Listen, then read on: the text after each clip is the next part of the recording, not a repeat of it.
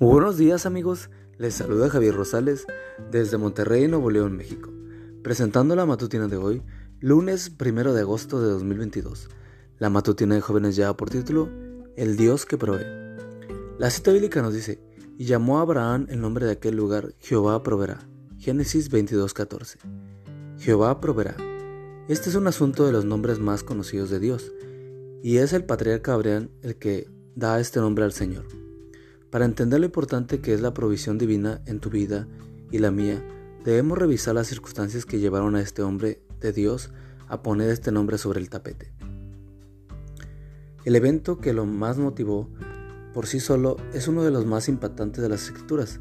Dios llamó a Abraham para que saliera de su tierra y dejara a su familia y saliera a un lugar que solo Dios conocía.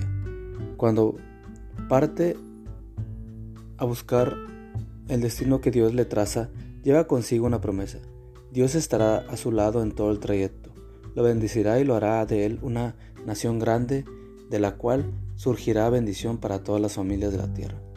Cada experiencia, cada vivencia en el camino tiene el propósito de desarrollar su carácter para convertirlo en la persona que Dios quiere que llegue a ser.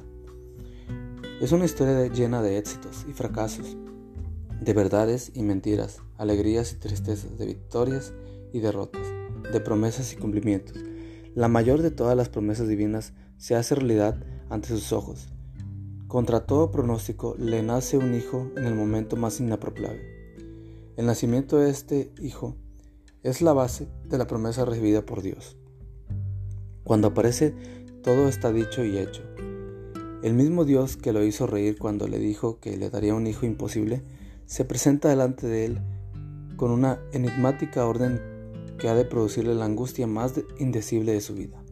Le pide que sacrifique a su hijo, su único hijo, al hijo de la promesa, a Isaac. Esta es la prueba final. Toda su vida y todos los acontecimientos de la vida ocurrieron con un propósito, prepararlo para este momento cumbre.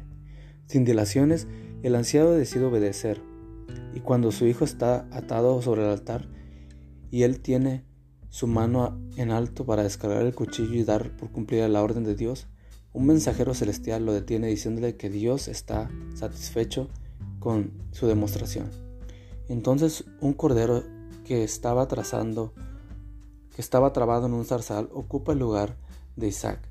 Y es en ese momento cuando Abraham le da a ese lugar de liberación el nombre de Jehová proveerá. Dios provee. Él se encarga de nuestras necesidades y proveerá, para nosotros también. Él es capaz de seguir proveyendo, así como lo hizo con Abraham. Amigo y amiga, recuerda que Cristo viene pronto y debemos de prepararnos y debemos ayudar a otros también para que se preparen, porque recuerda que el cielo no será el mismo si tú no estás allí. Nos escuchamos hasta mañana. Hasta pronto.